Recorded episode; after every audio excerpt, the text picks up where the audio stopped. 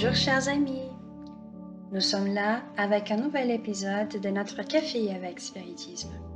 Aujourd'hui, on vous présente les réflexions de William Jacobi à propos d'un texte d'Emmanuel qui fait partie d'un livre très remarquable que la médiunité de Chico Xavier nous a offert. Le livre s'appelle Source vive, une œuvre qui a deux chapitres merveilleux, d'entre eux les 62, intitulés Lentement mais toujours. Le bienfaiteur nous dit ce qui suit. Observe l'esprit d'ordre des nuances qui prévaut dans les moindres secteurs de la nature. Rien ne se réalise brusquement et, d'après la loi divine, il n'est des privilèges nulle part. L'épi de blé s'égarnit des grains en grain. L'arbre se développe millimètre par millimètre. La forêt naît de semences insignifiantes. L'édifice s'érige pièce par pièce. Le tissu commence par des fils.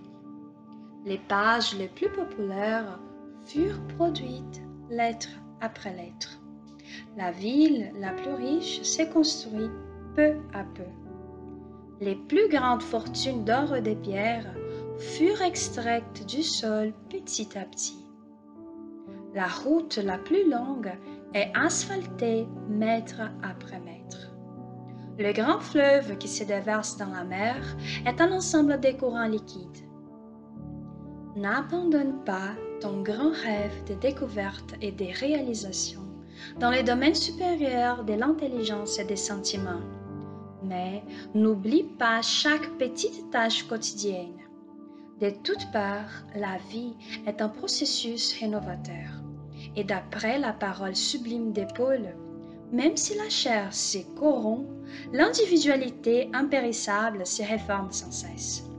Cependant, pour que nous ne nous modifions pas dans le sens opposé à l'expectative des cieux, il est essentiel que nous sachions persévérer dans l'effort d'auto-amélioration tout en restant vigilants dans les activités qui nous aident et nous ennoblissent.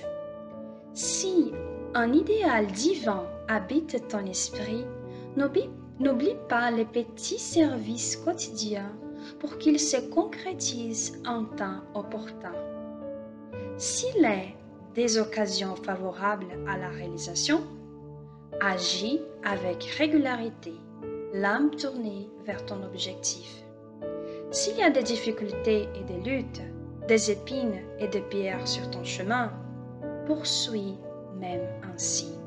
Le temps, cet implacable dominateur des civilisations et des hommes, ne fait que du 60 minutes de l'heure, mais il ne, s'arrête jamais. Gardons cette leçon en tête et allons de l'avant en nous améliorant lentement mais toujours.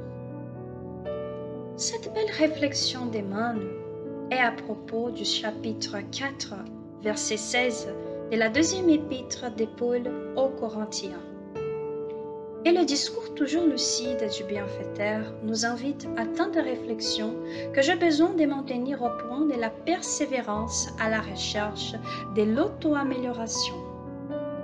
Il est bon de souligner que l'amélioration ici est personnelle puisque cette tâche est propre à chaque individu. Comme je l'ai dit dans d'autres épisodes, personne n'évolue à la place d'autrui.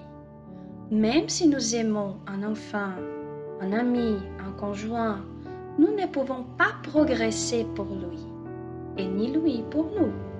Mais cette convivialité dans la société est fondamentale, je dirais même essentielle, afin que nous apprenions et développions les vertus nécessaires.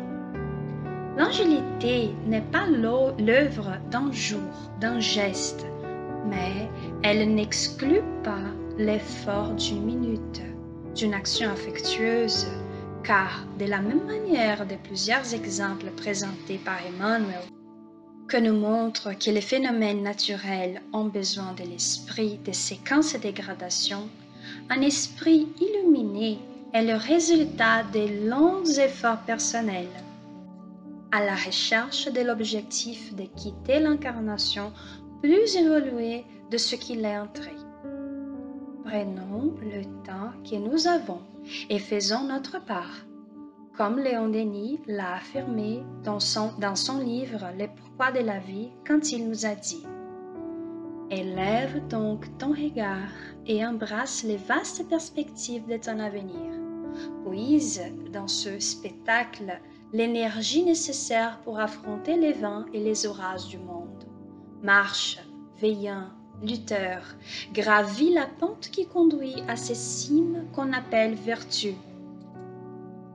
Dévoir, sacrifice, ne t'arrête pas en chemin à cueillir les fleurettes du buisson, à jouer avec les cailloux dorés. En avant, toujours en avant. Beaucoup de paix, mes chers amis, et jusqu'au prochain épisode de notre café avec spiritisme.